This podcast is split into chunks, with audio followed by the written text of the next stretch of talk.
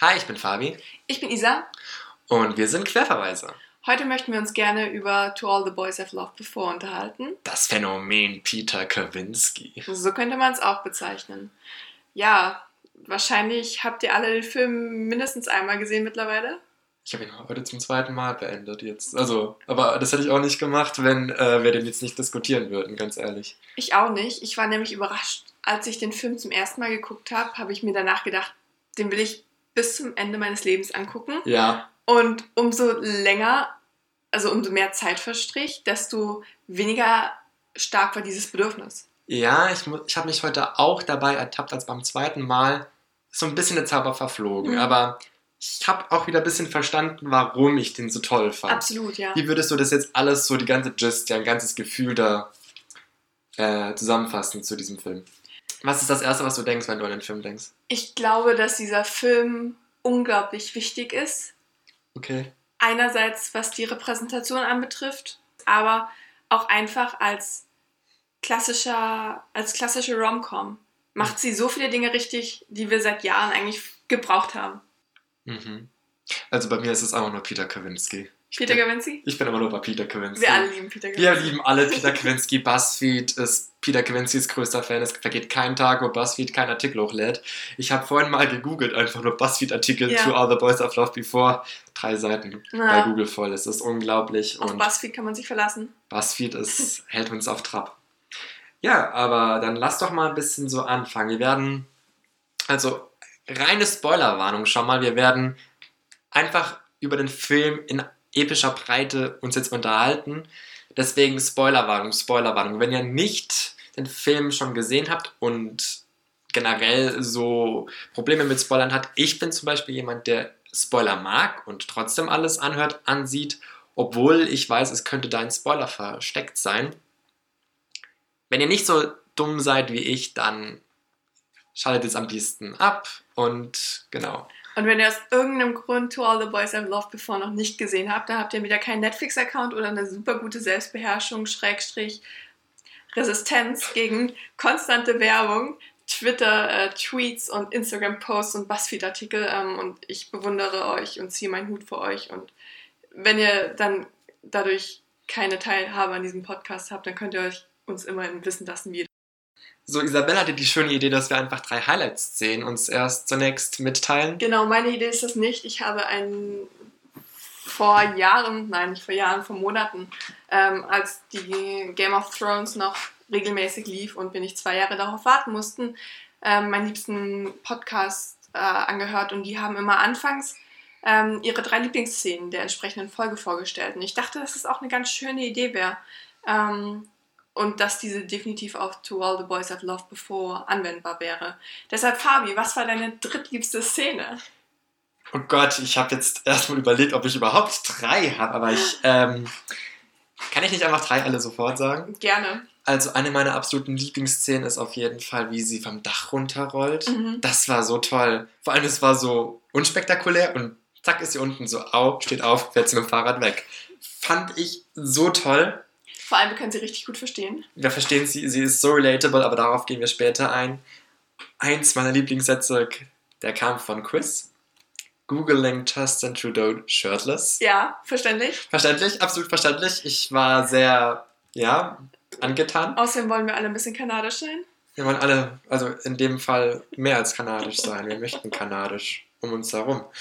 Ähm, ähm, und was ich auch sehr toll fand, war eigentlich Peter Kawinski und die Notes. Aber einfach dieses Wow, wow, wow, wow, wow, das Ja. einfach immer kam. Und dieser Zusammenschnitt, wenn ihr den noch nicht kennt, guckt ihn euch an. Ich habe jetzt drauf geachtet und es war wirklich sehr oft und ich bin so unglaublich verliebt. Ich kann da nicht eine Szene rauspicken. Jedes Mal, wenn dieses Wow, wow, wow, wow, wow kam, Mhm. war ich hin und weg. Ah, eine Szene, die ich auch toll fand, war einfach dieses Gespräch zwischen den beiden über ihre Eltern. So in der Küche, da stehen Ja. sie, unterhalten sich. Sehr intim, sehr ruhig gehalten, keine Musik, nur die beiden. Unglaublich toll. Übrigens auch Noah Centinos äh, Lieblingsszene, wie ich heute Morgen gelesen habe. Das ist schön. Also ich habe jetzt vier gesagt, du darfst auch vier sagen, finde ich. Ich habe gerade versucht, die in eine Reihenfolge zu bringen. Ich habe das Gefühl, dass ich die Szene, die, ich am meisten liebe, gerade vergesse, was natürlich klassisch ist. Immer Ich so. glaube, meine drittliebste, um mal ganz kurz von Kawinski abzulenken, ist die Szene ähm, kurz nachdem dieses ganze Drama an Weihnachten passiert ja, und Lara Jean von dem Video erfährt und sie sofort zu Margot geht und Mhm. Margot über ihre Wut hinweg sofort, als sie merkt, dass irgendwas nicht stimmt, ja, ist ihre Wut weggeblasen. Sie ist einfach für ihre Schwester da. Wunderschön. Ähm, meine zweitliebste Szene ist die, äh, in der Lara Jean fast Kawinski überfährt. äh, das ist toll, ja. Herrlich. Wow, wow, wow, wow, wow. Als jemand, der weder ein- noch ausparken kann, habe ich das sehr, sehr gut nachempfunden. Ich benutze meinen Führerschein gar nicht. Ja, absolut verständlich. Ähm, und meine allerliebste Szene ist die Kaffeeszene, Die Kaffeeszene? Äh, wo Kawinski verführerisch seinen Milchshake schlürft. Okay, ja, ja, ja. Ähm, ja, ja, ich. Einfach aus dem Grund, weil das die besten Lines hat einfach. Damn your player, Covey. Ja, Hast du dir echt die Synchronstimme angehört? nein, ich habe es nicht Gott gewagt. bewahre. Weil ich habe auch rausgeschrieben, wie sch- schön ich seine Stimme finde. Er hat eine so- wundervolle Stimme. Also so eine wunderschöne Stimme. Äh, wenn ich jetzt wüsste, was das für eine Stimmfarbe ist, würde ich sie euch benennen, aber hört sie euch an, Noah Sentinos. Da möchte man einfach sich einfach, da möchte man eine Decke aus dieser Stimme und man möchte sich darin ein, ja, einmummeln und sich nie wieder aus dieser Decke befreien. Aber ja, wie ihr seht, es geht schon sehr viel um Peter Kawinski. Zuweilen habe ich manchmal das Gefühl, dass er Lara einfach die Show stiehlt. Was ich ein bisschen schade finde. Ich nenne sie tatsächlich LJ. LJ finde ich auch super. Ich, ich, ich struggle immer, weil ich am liebsten Lara Jean sagen möchte, Lara Jean! dass es einfach zu lang ist. LJ ist wunderbar, sagt auch Chris im Film zu ihr. Also, Lass LJ machen, dann Okay. sind wir ein bisschen so schneller. Sagen wir Peter Kawinski oder Kawinski? Wir sagen immer Peter Kawinski, weil jeder ihn in diesem Film Peter Kawinski nennt. Es gibt keine Figur, die ihn nicht beim vollen Namen nennt. Das ist so ein amerikanisches Ding, Ja. was ich nicht leiden kann, Ja. weil es ist so unrealistisch. Niemand, ich sag jetzt nicht, wenn ich dich treffe, deinen vollen Namen. Ich Hi Isa. Ich finde Ah, ja. das halt einfach bescheuert. Das ist so, das macht kein normaler Teenager. Aber es hat so viel Charme. es hat so viel Charme, aber es ist dieses, das ist so, das habe ich schon so oft in amerikanischen Büchern und Filmen und sowas. So, ähm, ich muss, das beste Beispiel ist da Fallen Our Stars. Hazel Grace Lancaster.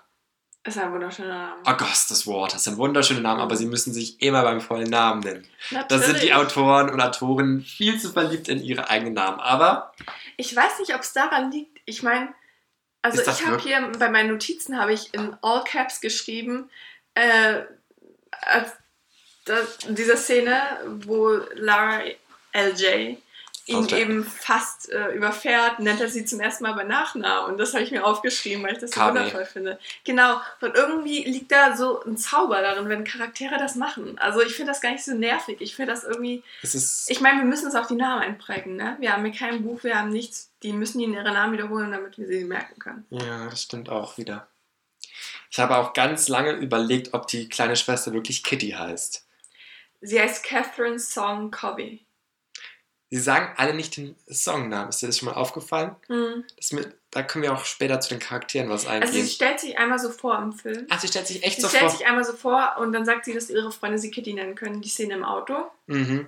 Äh, weil ich hatte tatsächlich gelesen, die Autorin Hm. hatte wirklich Probleme im Vorfeld, so einen asiatischen Cast zu haben. Das habe ich auch gelesen, ja. Furchtbar. Genau, und sie hat sich letztendlich für die einzige Company entschieden, die bereit war, eine asiatische Protagonistin zu casten.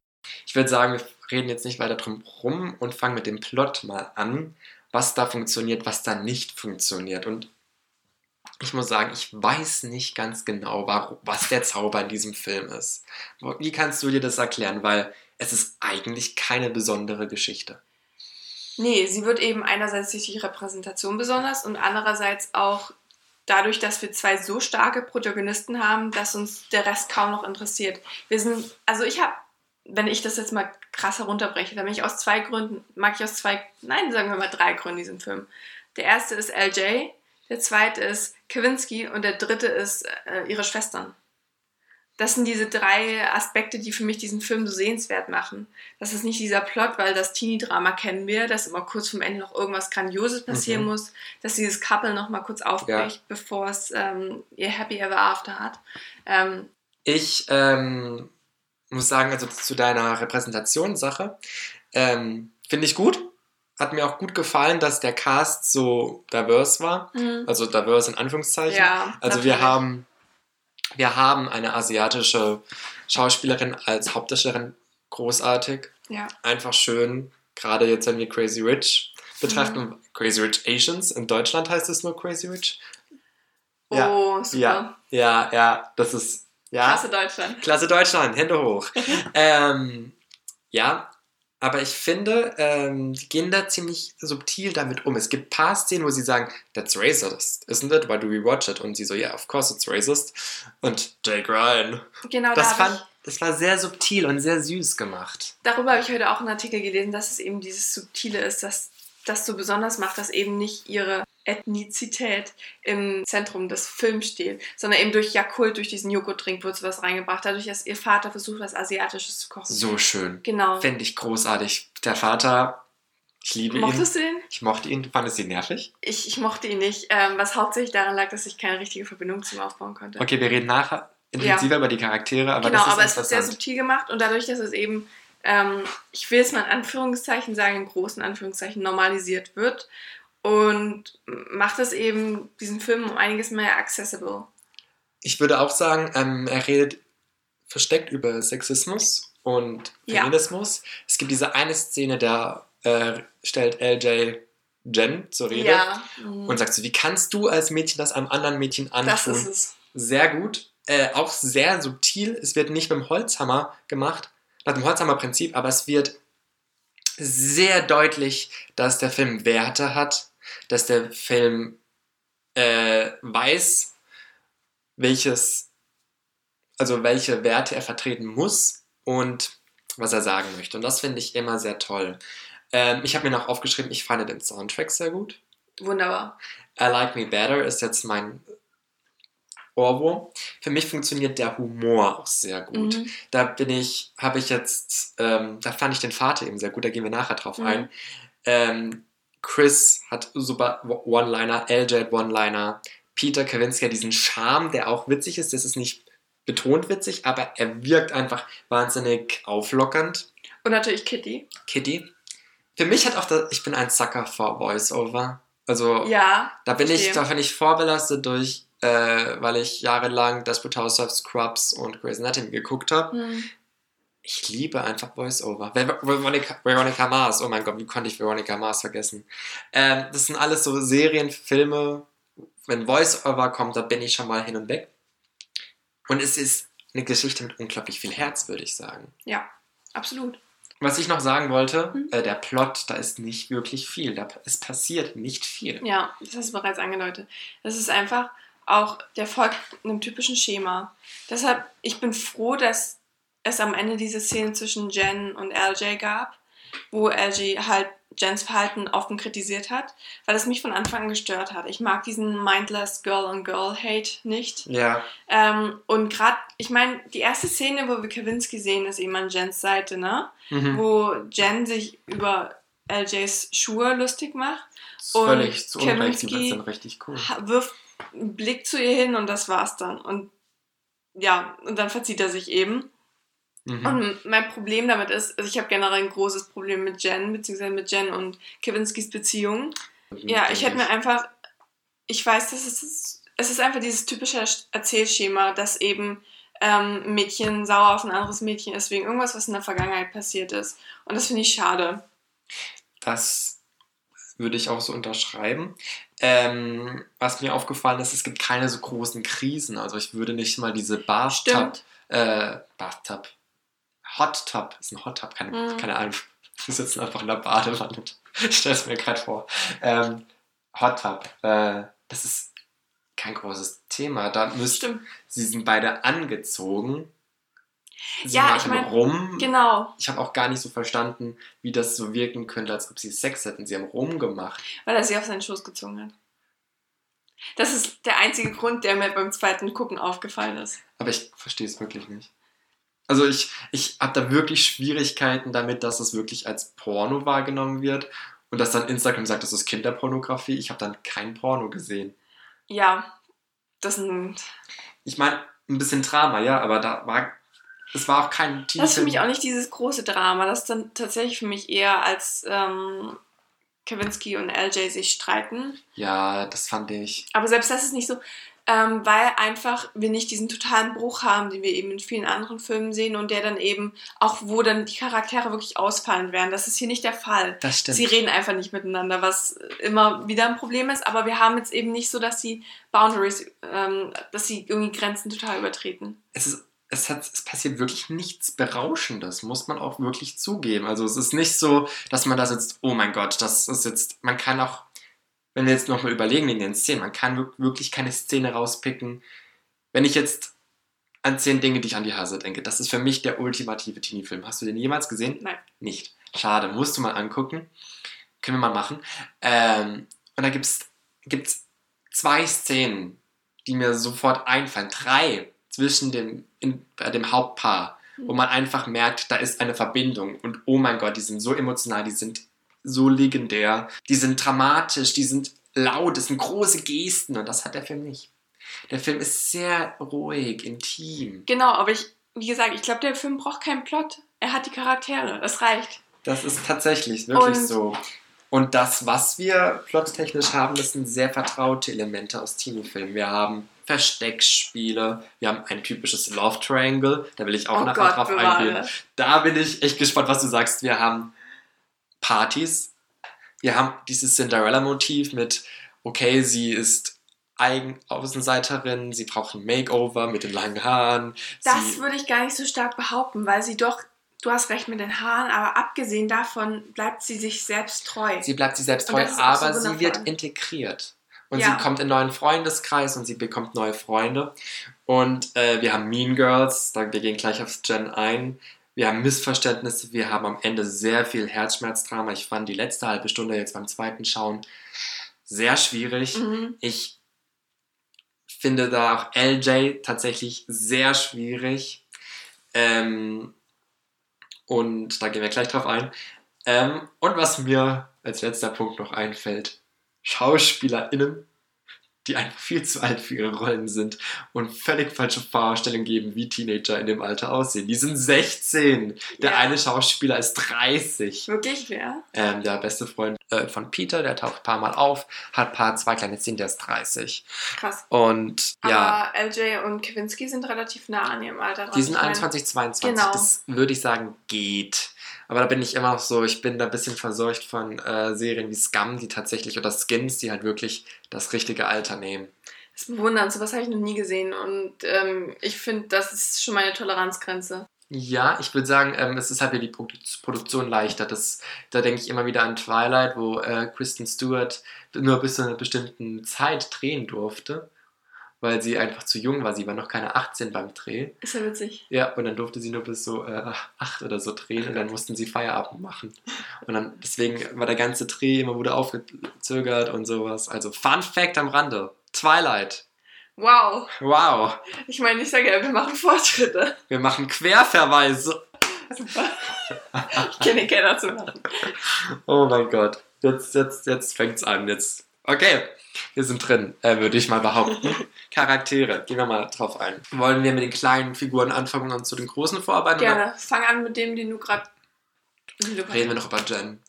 Reden wir wirklich über Jen, weil wir haben ja beide anscheinend ein großes Problem mit ihr. Ja, mein Problem mit Jen ist, dass wir nur diese böse Seite von ihr sehen. Und wir sehen nur diese böse Seite im Zusammenhang mit LJ.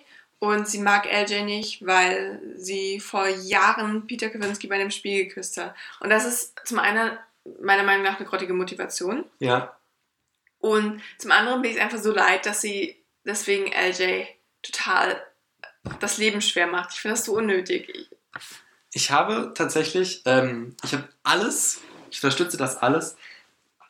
Und dann ist mir aufgegangen, ich verstehe warum.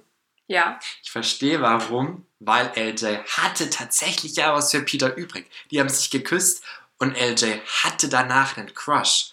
Und wir sehen nur diese eine Szene in diesem Film. Wir sehen nur, wie äh, die sich, wie Peter Kwinski, das ist so ein süßer Ja, Siebtklässler damals ist und sagt, herrlich. die, die Flash hat sich jetzt so gedreht, dann müssen wir jetzt küssen. Ja.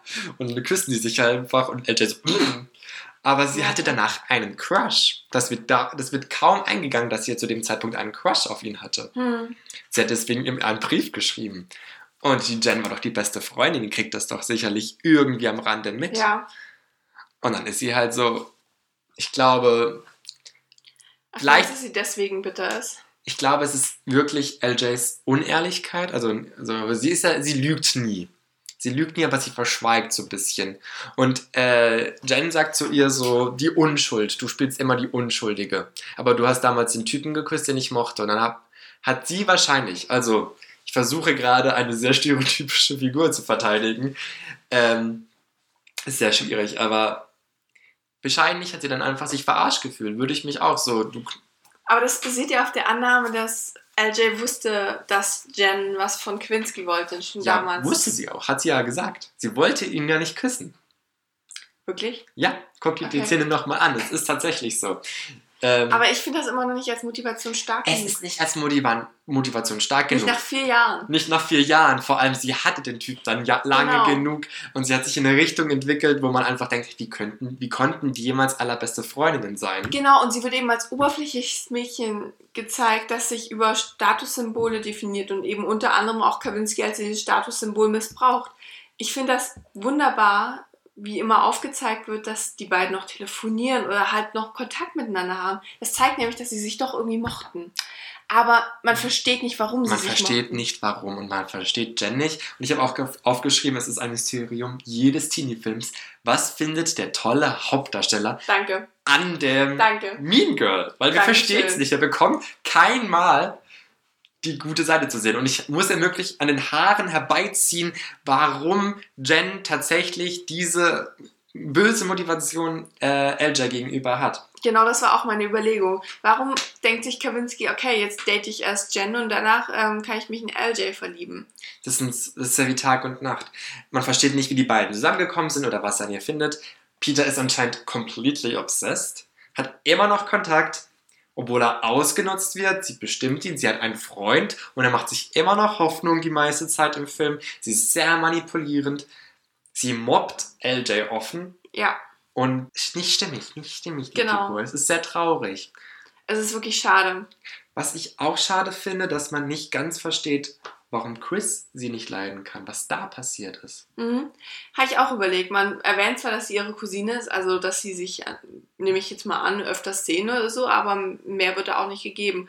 Und deshalb habe ich mir heute gedacht, vielleicht will ich mir doch tatsächlich mal die Bücher zu Gemüte führen, weil ich echt neugierig bin und hoffe, dass da mehr aus diesen Nebenfiguren gemacht wird, weil die im Film so unterentwickelt sind. Also, was ich so bei BuzzFeed, BuzzFeed ähm, als Quelle äh, gesehen habe, dass tatsächlich die Rolle von Chris ausgebaut wurde für den Film. Also, es war noch weniger im Buch. Ach hey.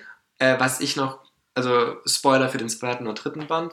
Ich glaube auch nicht, dass wir darauf fokussieren. Ja, sollten wir auch nicht, aber ich weiß nur, dass quasi diese Verbindung zwischen Peter Kavinsky und Jen weiter aufgebaut wird, also weiter Okay. bestehen bleibt. Ja, und diese Freundschaft gezeigt wird äh, und auch für Probleme sorgt. Und aber dass da auch wirklich, mhm. Dass sie ihm wirklich mehr vertraut Verstehe. als anderen. Also Jen wird tatsächlich anscheinend mehr und vielschichtiger dargestellt. Aber lass doch mal ein bisschen auf Chris eingehen. Ich habe ehrlich gesagt nicht viel zu Chris zu sagen, weil sie zwar hin und wieder ein paar gute Lines liefert, aber für mich ist letztendlich, das ist jetzt ein krasser Charakterwechsel, aber ich finde, Lucas hat einfach die bessere Entwicklung. Ähm, Das ist ja das Ding. Im Prinzip hat er keine ein, einzige andere Nebenfigur außer LJ und Peter eine, äh, Entwicklung, würde ich jetzt mal behaupten. genau, eben. Wir haben Chris ist dieser typische Sidekick, der nicht viel Persönlichkeit hat, außer Lines zu liefern und im richtigen Moment da zu sein, wenn der vom Plot benötigt wird. wie in der Comic Busszene oder ja. so. Aber Lucas sehen wir auf der Party, wir sehen ihn auf dem Skitrip, wie die einfach zusammen ein bisschen abhängen und sich näher kennenlernen. Und auf der Toilette natürlich. Ne? Anscheinend auch etwas, was nicht in den Büchern vorkommt, dass sie so eine Freundschaft haben. Ja, aber ich finde, das hat den mehr Tiefe gegeben. Also Lucas war mir auch sympathischer. Der Super. hatte tolle Ja. Szenen, der war. Ich fand es auch so, ja, ich bin schwul, aber sag's keinem, nicht weil es Genau. für mich ein Problem ist, sondern ich habe keinen Bock auf Ärger. Ich fand das einfach so eine richtig relaxte Art, aber gleichzeitig auch ein bisschen so, hm, da hätten wir noch ein bisschen Action reingehabt. Da hätten, das ist so der Film, ich hätte mir ein bisschen so mehr Teenie-Elemente, ein bisschen zugespitzter. Das ist nicht zugespitzt. Das hätte, hätte den Film anders gemacht, aber da hätte ich mich ein bisschen, ich glaube, dem Film hätte es gut getan, mehr auf die Nebenfiguren einzugehen. Absolut, absolut. Ähm, das gilt für fast alle Nebenfiguren, finde ich. Wenn wir ein bisschen mehr über die erfahren hätten, dann hätte man vielleicht mehr Plot. Ja, wie gesagt, also Plot ist nicht mein Problem, weil ich damit leben kann. Ich kann auch mit Büchern leben, die nicht viel Plot haben.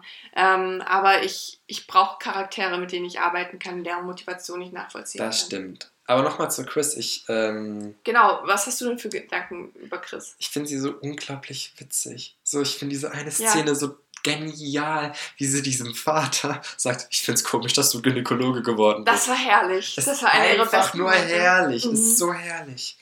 Und Shirtless Justin Trudeau. Ja, Ich meine, wer hat es noch nicht gemacht? Ähm, Ich. noch nicht? Mach's, ich mach's. finde sein Gesicht schon sehr ähm, ansprechend. Se- Sein Körper ist ansprechend. ja. Warum gibt es Shirtless Pictures von Justin Trudeau? Ich, ich wusste nicht, dass es diese Bilder tatsächlich gibt. Doch. Warum zieht er sich aus? Weil er Justin Trudeau ist und aus, nicht aus wie ein wirklicher Präsident Googles durchsetzt. Natürlich. Ich würde sagen, Chris ist aber nicht mal die beste Freundin. Nee, wirklich nicht. Sie ist die einzige, die sie hat und die bestmöglichste Wahl unter Umständen.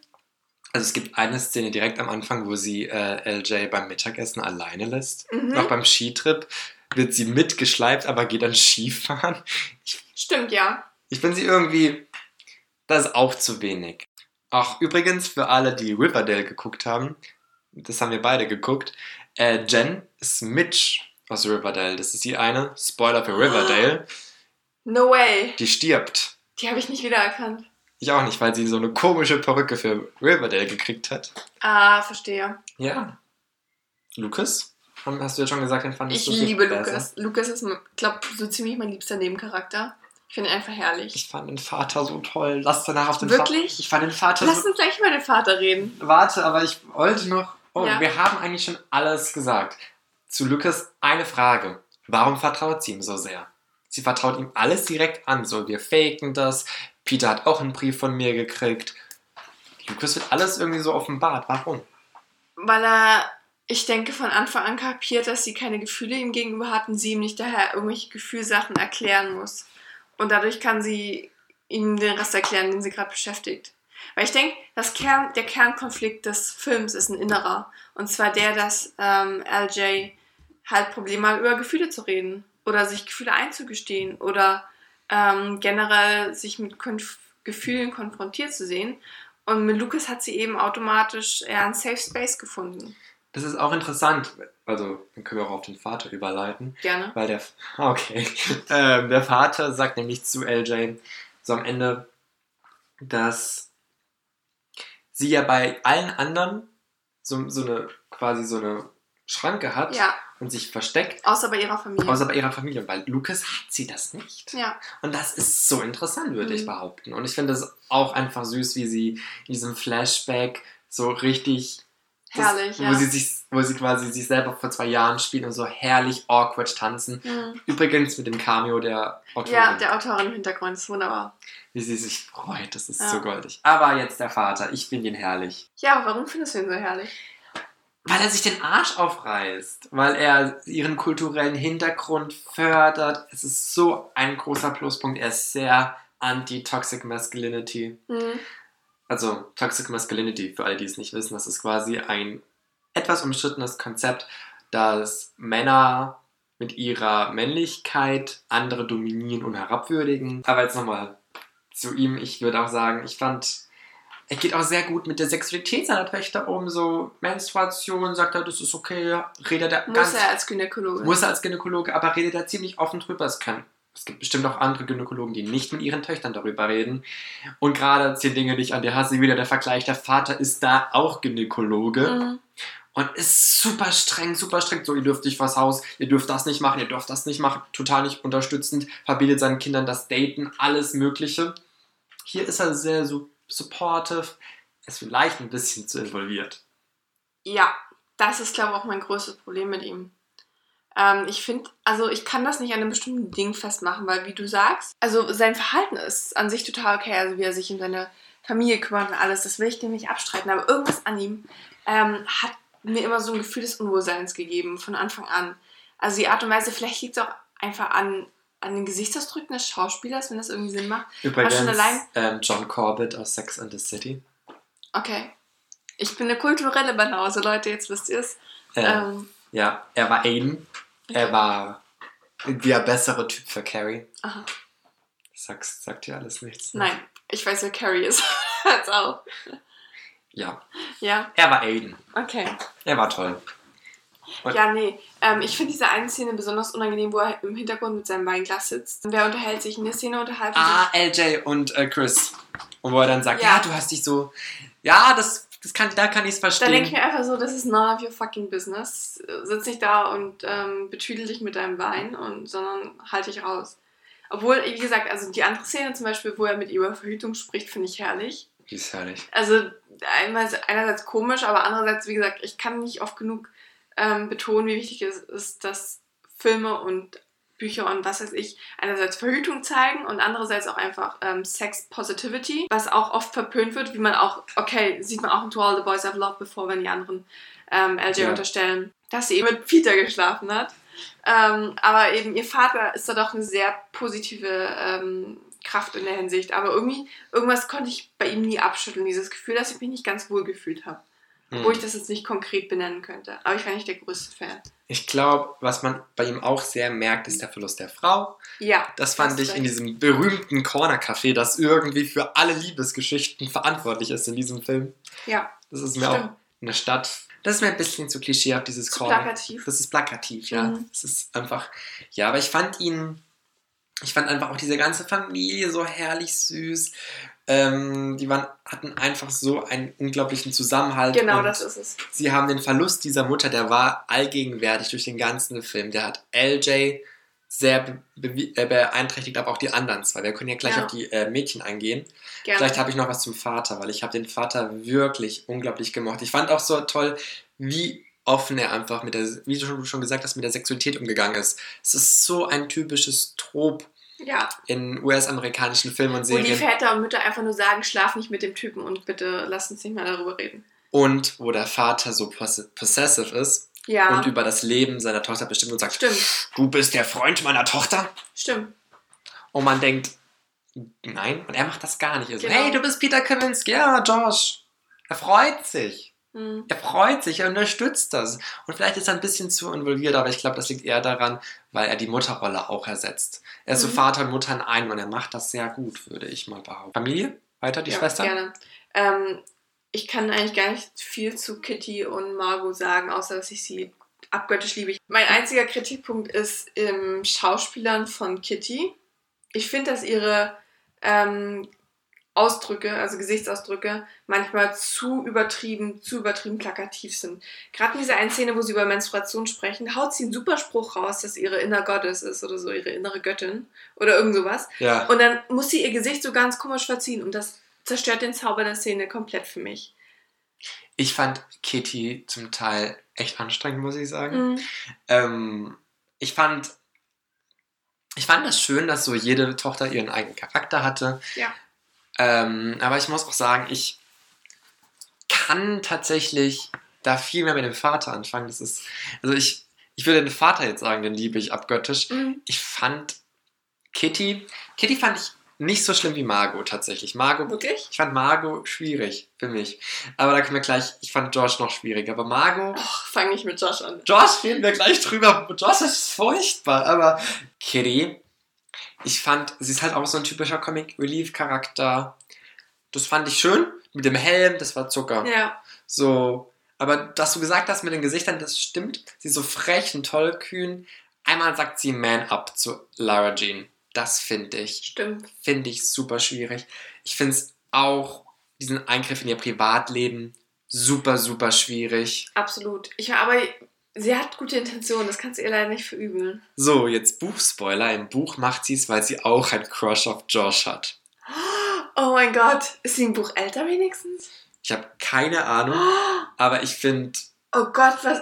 Was hat dieser Typ an sich? Ich wollte gerade sagen, warum stehen alle auf Josh? Der ist so scheiße.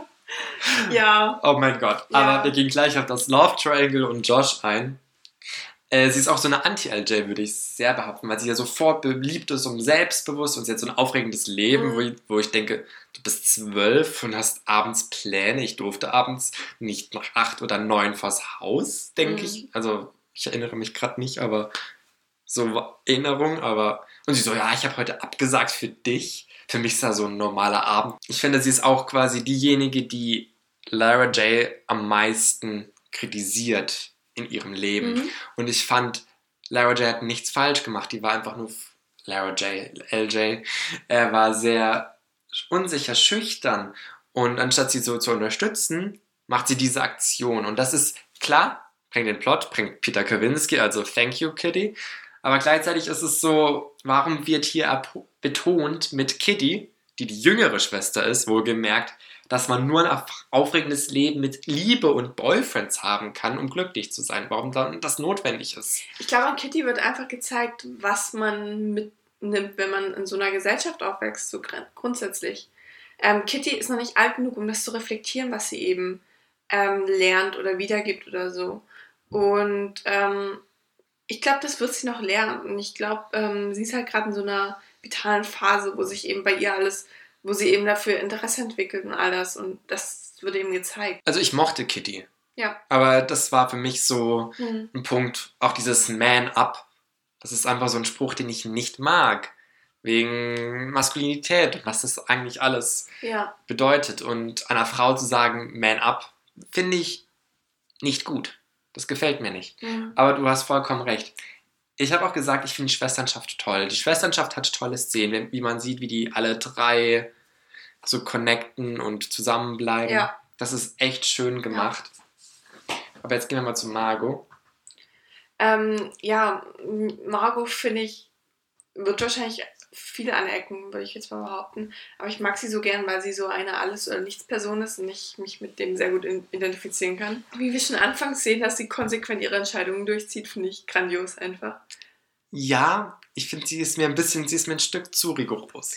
Sag ich ja, sie eckt bestimmt dafür für Sie ist mir ein bisschen zu rigoros. Also sie ist, sie ist mir fast zu sehr der Muttersatz. Also sie schwankt für mich, also ich finde ihre Rolle ist viel mehr Mutter in der Familie als die große Schwester, weil sie kontrolliert alles, sie ist, sie macht die Weihnachtsdekoration, sie ist quasi der Kern der Familie, sie, also sie ist irgendwie die, so die, die alles zusammenhält, würde ich Aber wahrscheinlich ist der Vater auch einfach nicht so oft zu Hause, oder?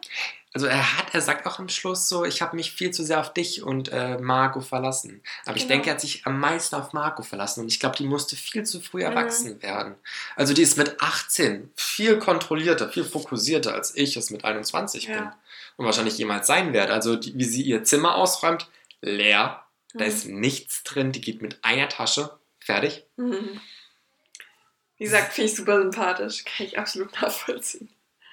Ja, mir wird sie schlussendlich auch zu wenig gezeigt. Ich kann Mhm. irgendwie sie nicht einschätzen. Ich hätte da gerne die emotionalere Seite mehr gesehen, was Josh ihr bedeutet. Weil das wird auch, es wird uns so quasi hingedatscht. Ich glaube, sie schluckt das einfach.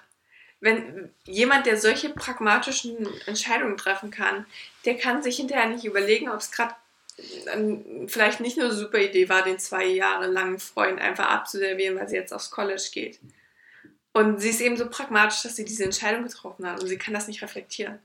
Ja, aber ich fand auch, ich fand das, ich fand es auch so, ja, guckt sie jetzt zurück im Flughafen? Nee, das ist nicht Margot. Mhm. Sie kennen sie, aber ich hätte da echt, also das ist für mich so ein Stück weit zu rigoros. Ich finde das toll, die Beziehung zwischen ihr und LJ ist wunderschön.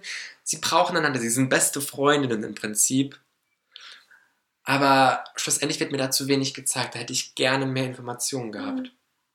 Und man versteht, Okay. man versteht die Beziehung von ihr und Josh einfach gar nicht, der mir am Anfang tatsächlich da sympathisch war. So, 1000 Ja. Dollar ausgegeben für, für Weihnachten nach Schottland gehen.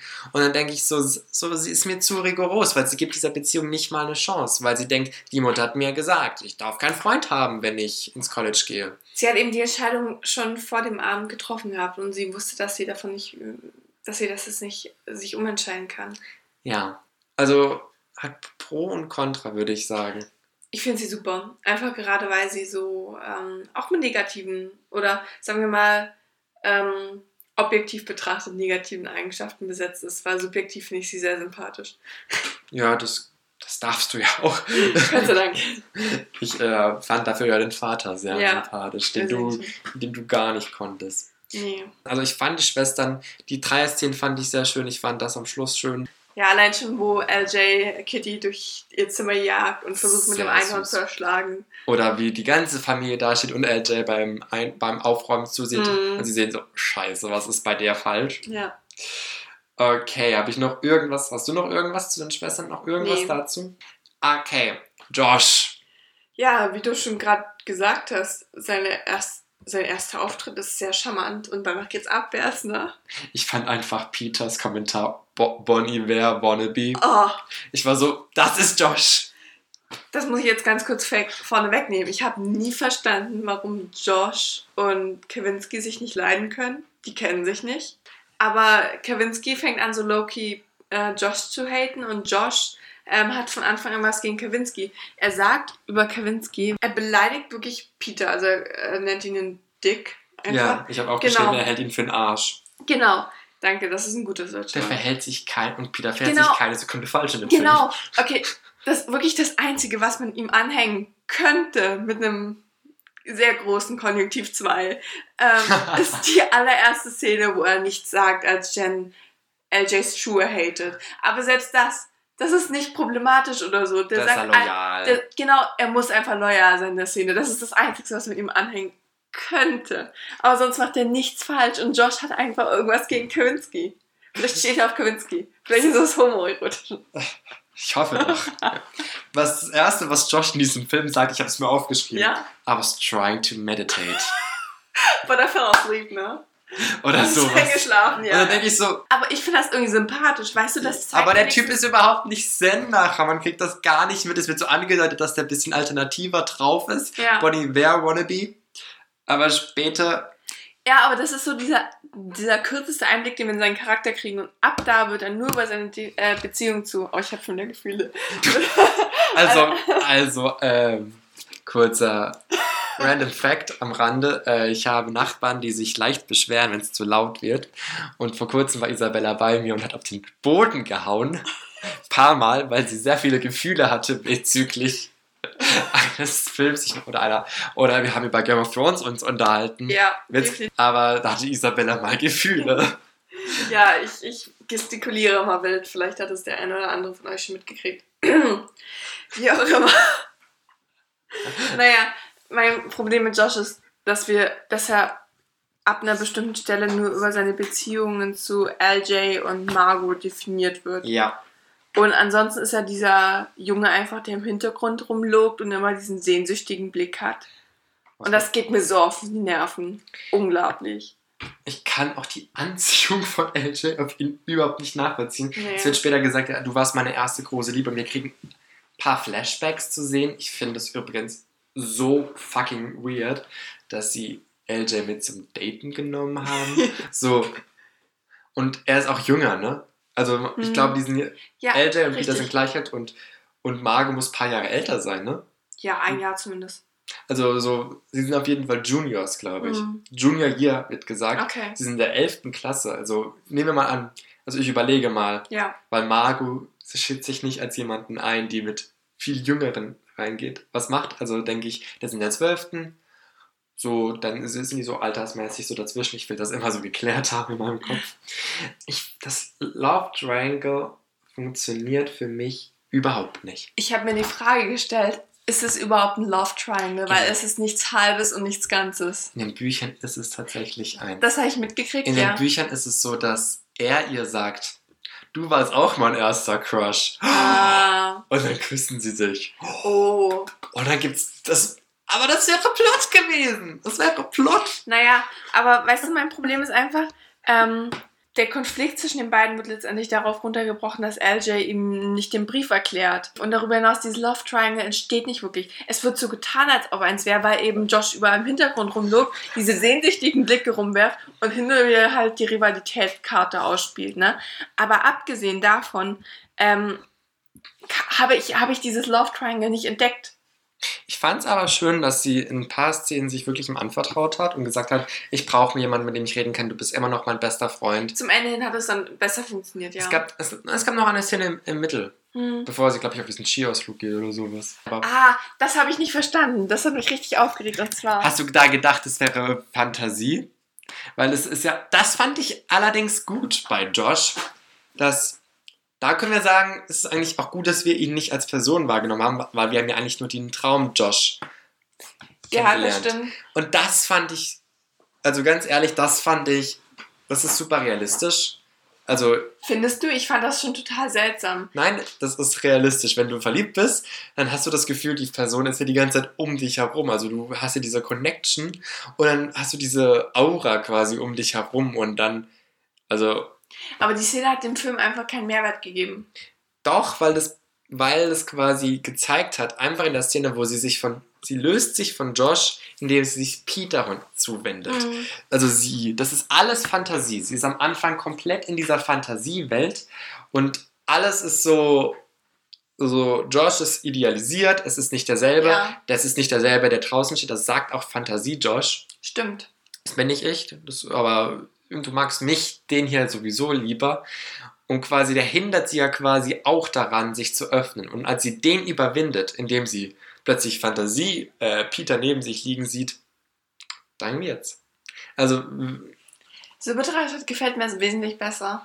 also das ist quasi, ich finde, das zeigt Aber das einfach, sagt- wie sehr sie in ihrer Das sagt Fantasie mehr über lebt. LJ aus als Ja. über Josh. Ja, wir lernen Josh nicht kennen. Genau. Ja. Ich habe mich jetzt an die Trophäenszene erinnert. Und Genau, Trophäen, das war das Wort. Mein größtes Verdammt. Problem damit war, dass ich nicht verstanden habe, warum LJ sich jetzt an ihn wendet. Weißt du, sie hat Probleme mit Kawinski und dann geht sie zu Josh, um darüber zu sprechen. Warum geht sie nicht zu Chris? Wie gesagt, Chris ist ja nicht mal die, so die. Genau, aber Josh, weißt du, so aus heiterem Himmel, sie weiß, dass es da irgendwie schon so ein bisschen Knatsch gibt und dann denkt sie trotzdem, ach ja, jetzt reden wir über den Typen, über den anderen Typen. Das ist, das ist halt Highschool-Film, würde ich mal behaupten. Aber wir haben ja eigentlich schon vorher so eigentlich festgestellt, dass LJs Freundschaften ein bisschen weird sind. Ja, absolut. Also sie sind schön bei Lucas und auch bei Chris zum Teil, aber größtenteils ist es weird. ja, Also sie hat wirklich schöne Freundschaften, aber sie sind weird, weil man einfach nicht versteht, okay, wie ist, die, wie ist da die Haltung, sind die füreinander da, ist sie da, ist sie nicht da, ist es eine enge Freundschaft, ist es eine weniger enge Freundschaft? mhm. ja, also so Chris wird auch als beste Freundin bezeichnet, aber hat irgendwie null Funktion in dem Film. ja, leider. Noch einmal zurück zu Josh. Er hat auch keinen Charakter, was sich alleine an der Szene zeigt, wo mit LJ diese Frage, Fabi, würdest du lieber den Rest des Lebens Wasser trinken oder etwas, wo ein Tropfen ähm, Urin drin ist? Wasser. Ich stimme dir dazu. Aber Ich fände das so Josh eklig. ändert seine Meinung, als er mit Margot zusammensitzt, was den Eindruck erweckt, als ob er einfach seinen Gegenüber pleasen will, anst- anstatt, Opportunist ist. genau, anstatt dass er wirklich überlegt, ja, will ich lieber Mountain Dew trinken? So Zwischenfazit, weil wir gehen jetzt auf das längste drauf ein, nämlich das, die eigentliche Handlung. Und wir labern schon sehr, sehr viel. Und das ist, ähm, dass der Film eine Nebenfiguren hakt. Also die Ja. Nebenfiguren sind größtenteils unausgereift, die sagen einem mehr oder weniger zu. Ich mag den Vater, du magst die Schwestern mehr. Und Lucas, Lucas ist für uns beide sehr, sehr gut. my boy. Josh und Jen funktionieren beide gar nicht. Nee, Funktionieren beide gar nicht. Äh, der Plot ist im Prinzip nicht vorhanden. stimmt. Und dann würde ich einfach sagen, wir schmeißen Lara Jean und Peter Kavinsky zusammen und machen das Ganze. Ja, absolut. Lass, weil Ähm. es geht um die beiden, die Verbindung der beiden. Ähm, ja, Ich glaube, wir lieben Und in diesem spreche ich nicht nur im Sinne von uns beiden, sondern in einem kollektiven Wir. Wir lieben die beiden so sehr, weil einfach durch dieses Fake-Dating lernen sie sich kennen. Ich habe aufgeschrieben, sie testen die Beziehung sie aus, bevor sie wirklich haben. Stimmt. Sie test, also sie testen quasi so aus, okay, das mag ich, das mag ich nicht, okay, vertraglich abgeschlossen. Richtig. Mir ist gerade eingefallen, was meine Lieblingsszene ist, weil ich wusste vorhin, dass ich nicht die richtige erwähne. Soll ich es kurz sagen? Ja, sag. Meine allerliebste Szene ist die auf dem Running Track, wo LJ Peter zu sich hinzieht. Es ist herrlich. Also ihr seht das gerade nicht, aber ich mache gerade Laura G nach. So. Ich habe die Szene Oh. dreimal hintereinander geguckt, weil sie so perfekt ist, wie sie ihn hin zu sich zieht und wie sie, also sowieso, sie beweist so viel Mut damit, was, was schon mal einiges über sie aus. Raus aus der Komfortzone. Genau, sie zieht ihn hin, er streckt noch die Arme aus, während schon auf dem Boden liegt und dann löst sie sich von ihm und er schaut erstmal ganz kurz wow. verwirrt zu ihr nach oben. Und es ist, es ist herrlich, es ist wunderbar. Außerdem schön umgekehrt, wie sie erst ohnmächtig wird und quasi unter ihm liegt und das quasi umgedreht wird danach. Äh, aber das Fun Fact dazu: ähm, Die Szene hatte, also bei den Dreharbeiten hatten die beiden Schauspieler Schwierigkeiten mit Hm. dieser Szene. Und dann haben sie die gemeinsam quasi erstellt. Also sie haben quasi kreiert, wie man, wie sie diese Ja. choreografisch hinstellen und hinkriegen. Wow, Und das muss ich sagen, haben sie sehr schön gemacht. Finde ich also es ist eine unglaubliche Chemie zwischen den beiden. Also ich herrlich, ja. äh, das kann man nicht genug betonen. Und wenn man noch von Behind-the-Scenes-Sachen ausgeht, da kriegen wir so Sachen mit, wie dass sie gemeinsam äh, die Szene geprobt haben, bevor sie überhaupt gecastet waren, so sich in diesem Casting-Prozess ganz am Anfang schon getroffen haben. Das habe ich auch gehört, aber die haben doch nicht miteinander geprobt, oder? So wie ich das mitgekriegt habe, hat Lana Condor ähm, ihm gesagt, dass sie alleine ihren Text durchlesen will. Ja, sowas in die Richtung, aber da war auf jeden Fall von Anfang an so Chemie und das ist einer der süßesten Behind-the-Scenes-Facts, die ich sie je gehört habe. Einfach dieser Oh, Bildschirmhintergrund. herrlich. Man muss drauf eingehen. Das ist, Herrlich. das ist noch schöner als wow, wow, wow. Weil dieser Bildschirmhintergrund, den wir sehen, der wunderschön ist, wie Lara J, Lara Jean, ich will immer Lara J sagen, Lara Jean, in den Armen von Peter liegt und sie beide schlafen. Das ist ein Behind-the-Scenes-Bild von den Es Schauspielern die einfach da gekuschelt haben, sich gemocht haben und von, den, von der Crew fotografiert wurden und dann haben sie das für den Film verwendet und es ist so süß. Es ist so süß. Es ist unverschämt süß. Und die sind nicht zusammen und sie hat einen Freund und das ist so die, die, das, das Traurigste, was ich je gehört Ja. habe. Also Ich denke, wir werden es verkraften. wir werden es Wir verkraften. wollen ja alle sowieso Kaminski für uns selber. Wir wollen alle Peter Kavinsky für uns selber. Also äh, ich habe heute einen Tumblr-Post gesehen, Ja. nein, einen Tweet, glaube ich. Wen darf Peter Kavinsky heiraten? Lara, G Lara Jean oder mich? Und das, so ist es im Prinzip.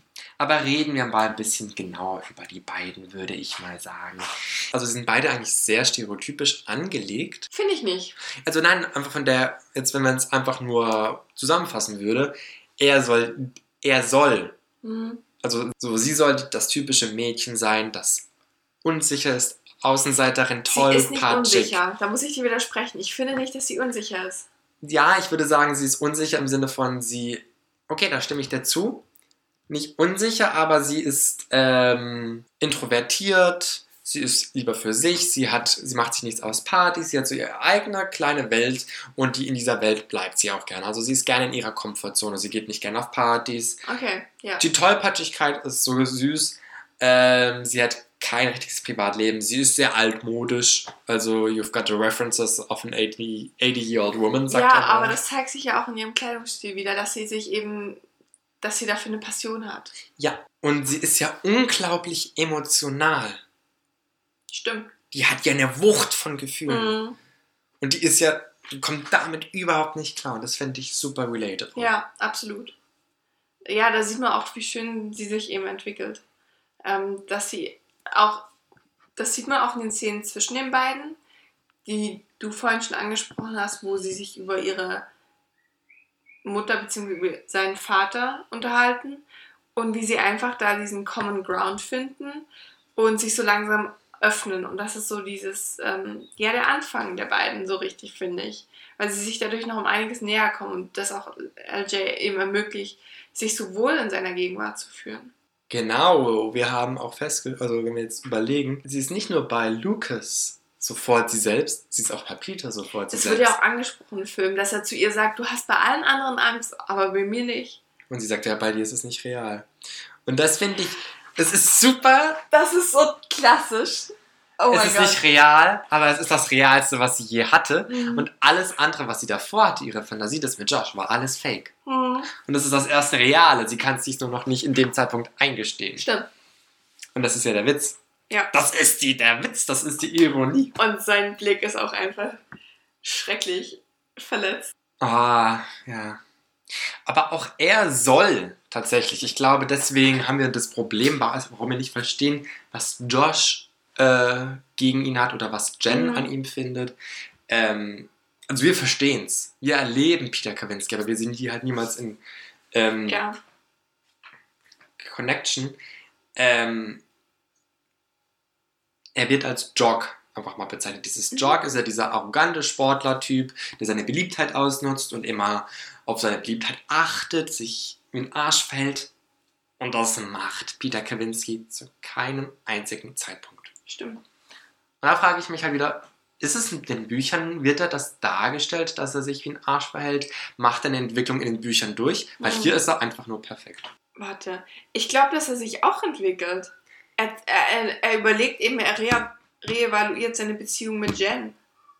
Ja, aber ich würde, er, macht jetzt nicht diesen Schub. Er löst sich von etwas, aber er bleibt in seinen Charaktergrundzügen, bleibt er ja bestehen.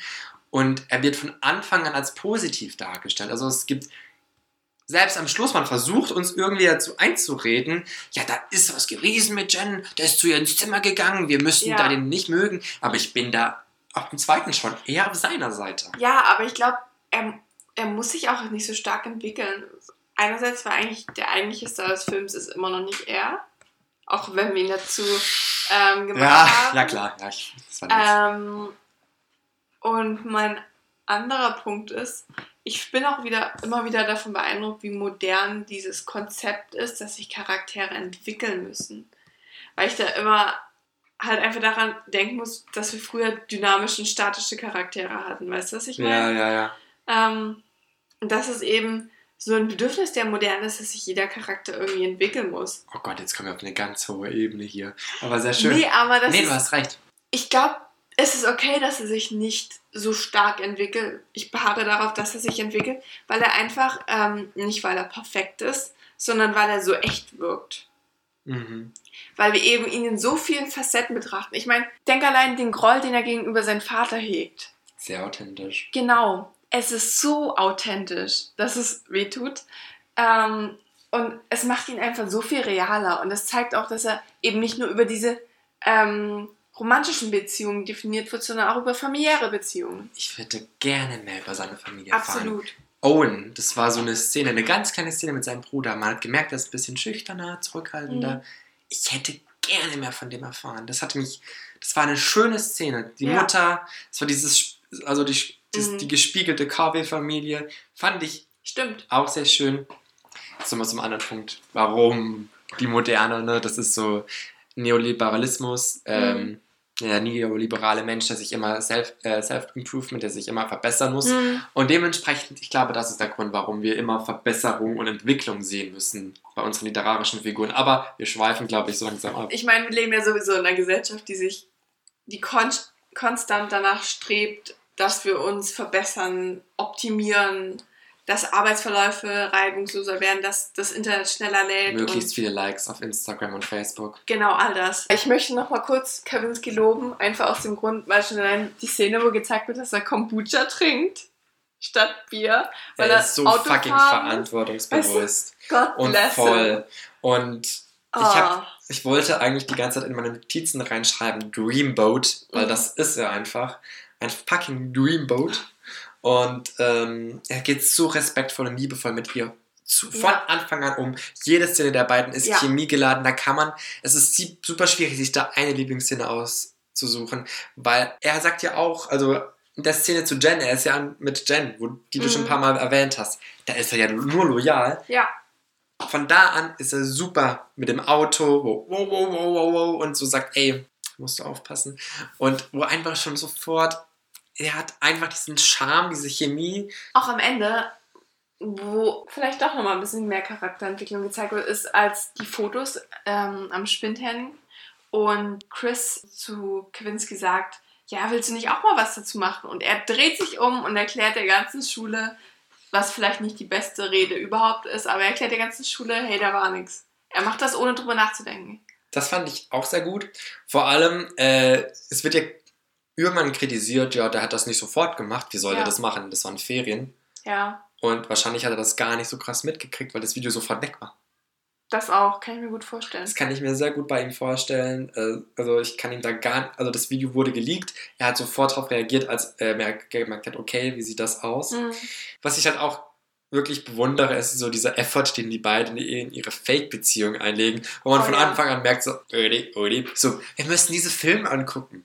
Okay, Mhm. wenn ich eine Fake-Beziehung hätte, ich würde nicht mit meinem, meiner Fake-Partner, was weiß ich, äh, was anfangen, Mhm. indem ich äh, so, wir gucken jetzt Filme, einen Filmabend, wir sind jetzt Freunde oder sowas. Und sie machen das so richtig, sie machen das mit der Familie, sie machen das mit Freunden, überall. Stimmt, ja. Sie sind sofort in, im Leben der anderen involviert, er fährt sie in die Schule, sie geht mit ihm zu Ja. seinen Partys.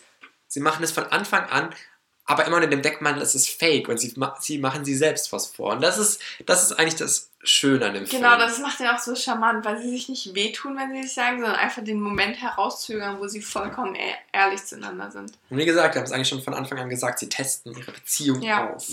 Und das ist wundervoll. Also einfach, das wünscht man sich doch immer von so romantischen Pärchen. Dass es Mhm. ein bisschen herausgezögert wird, um die Spannung zu steigern, aber dass beide Respekt ähm, für den anderen haben und dass beide auf den anderen achten und dass beide sich einfach kennenlernen.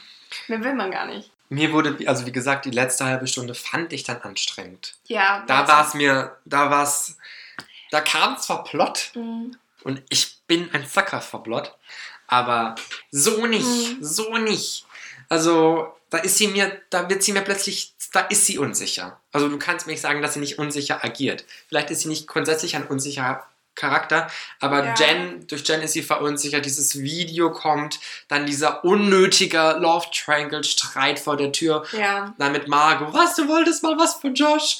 Wo ich dachte, warum ist es überhaupt ein Problem? Entschuldigung, jetzt ganz weg vom, wirklich? warum ist es ein Problem, dass sie was mit dem Freund, Ex-Freund ihrer Schwester anfangen Vielleicht würde? hauptsächlich, weil das, wie wir annehmen können, über Jahre hinweg ging und ähm, einfach ja ein Vertrauensbetrug war. Nein, das ist so, das ist wieder so, damit wird Josh quasi als Besitz dargestellt, nicht als freidenkender Mensch. Und dieses, wie könnte ich dir das jemals antun? Die würde ihr gar nichts damit antun. Das mag ich nicht. Und das war der Mhm. Punkt, den ich an Margot nicht mochte. Das war so, LJ macht das alles. Der ganze Plot geht quasi davon aus, dass LJ Margot nicht verletzen will. Und schlussendlich, äh, und deswegen unehrlich ist, deswegen diese Fake-Beziehung eingeht, weil sie Margot nicht in die Augen blicken kann und sie nicht anlügen möchte. Ja, und das finde ich total in Ordnung. Ja, Ich ich finde finde. es auch in Ordnung, dass Margos Reaktion da nicht ähm, perfekt ist, weil, hallo, sie hört das zum ersten Mal. Ja, eben. Und das ist so, da wird diese Beziehung zwischen Josh und Margot, die wir in einer Szene sehen, die wir dann als plötzlich idealisiertes Ding wahrgenommen. Margot darf um keines Willen verletzt werden. Es ist völlig schlimm, dass plötzlich Je Lara, J. Irgend Lara Jean irgendwas mit Margot anfangen könnte und das äh, mit Margot, mit Josh anfangen. oh Gott, Princess oder was? Wir sind nicht bei Game of Thrones hier. Jedenfalls, das, das verstehe ich nicht. Das ist dieses, das ist auch so ein Trop, den ich nicht mag bei Teenie-Filmen. Ich darf jetzt mit der besten Freundin, äh, mit der Freundin, mein, äh, mit der Ex-Freundin meines besten Freundes anfangen und anders. Und das ist für mich, das verstehe ich nicht, weil damit werden Menschen immer so als Besitz des anderen wahrgenommen. So, ich darf nichts mit der Person anfangen, weil ich damit mit ja, äh, weil ich damit quasi meine Freundschaft gefährden könnte. Könnte ich, aber das ist ja vorbei. Dementsprechend hat mein Freund, meine Freundin, meine Schwester, mein Bruder überhaupt keinen Anspruch mehr auf diese Person. Dementsprechend ist es auch nicht schlimm, wenn ich was mit der Person anfange. Ich weiß nicht, ich bin kein Fan davon. Aber ähm, ich glaube, dass sich da zumindest die Ursache finden lässt, warum LJ Probleme hat, über ihre Gefühle zu reden. Weil sie eben, weißt du, es geht nicht darum, wie wir, eigentlich, ich glaube, es geht nicht darum, wie wir das bewerten. Ich glaube, es geht vielmehr darum, dass LJ eben überzeugt war, dass sie keine Gefühle für ihn haben sollte. Ob das jetzt ähm, aus unserer Sicht, wie wir das bewerten, ist jetzt mal außen vor. Und deswegen hat sie jahrelang eben das für sich behalten, in den Briefen rausgelassen, weil sie nicht wusste, wie sie es anders rauslassen sollte.